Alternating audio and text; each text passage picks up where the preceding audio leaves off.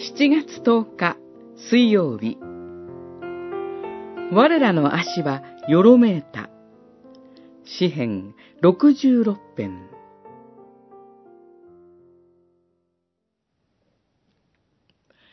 神は我らの魂に命を得させてくださる。我らの足がよろめくのを許されない。66編9節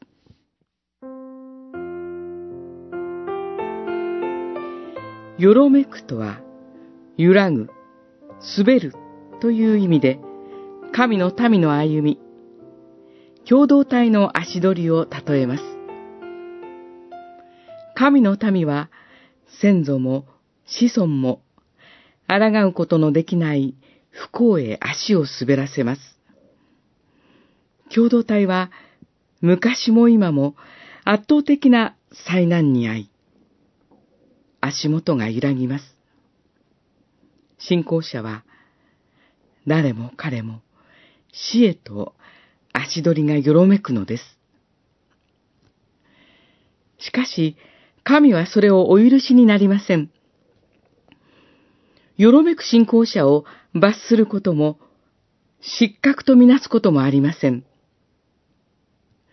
主は、傷ついた足を折ることなく、暗くなっていく刀身を消すこともないのです。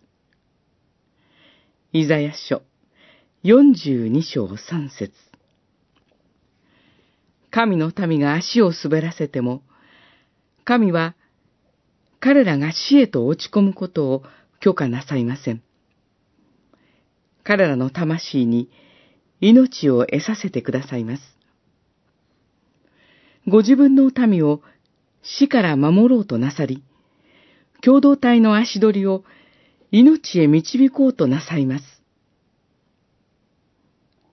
主の憐れみと慈しみによって、神の民は罪の補修から解放され、共同体は神の平和に帰還するのです。